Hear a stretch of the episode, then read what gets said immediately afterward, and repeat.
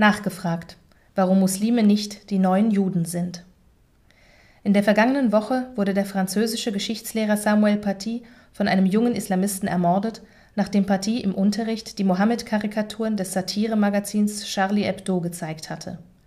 Seit diesem grausamen Attentat wird die Debatte über Glaubens- und künstlerische Freiheit öffentlich wieder besonders polemisch geführt.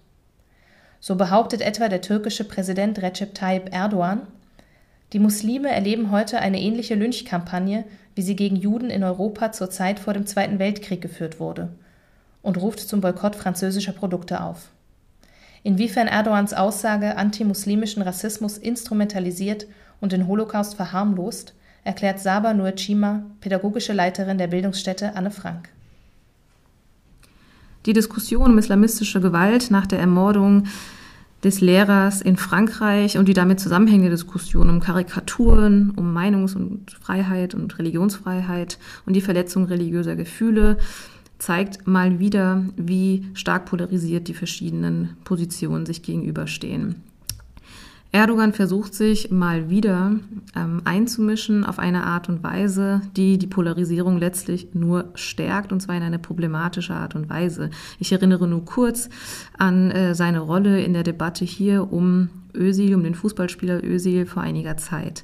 Nun versucht er das sehr erfolgreich, sich einzumischen. Er inszeniert sich als Anführer der islamischen Welt.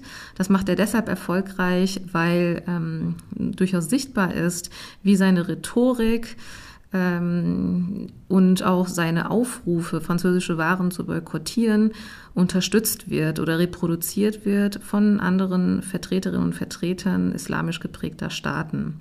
Was er macht, er greift Diskriminierungserfahrungen, ganz reale und bittere Diskriminierungserfahrungen von Musliminnen und Muslimen hier im in, Deutschland, in Europa auf und instrumentalisiert sie für eigene politische Zwecke.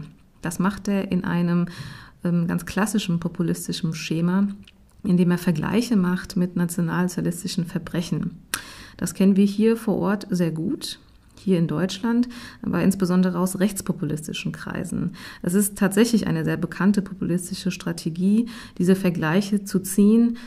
Ähm, um das konkreter zu sagen, ähm, meine ich, zum Beispiel, wenn Vertreterinnen und Vertreter der AfD ihre Situation mit der Situation von Juden und Jüdinnen in den 30er Jahren vergleichen und sich damit als Opfer inszenieren und dadurch mindestens den Holocaust relativieren.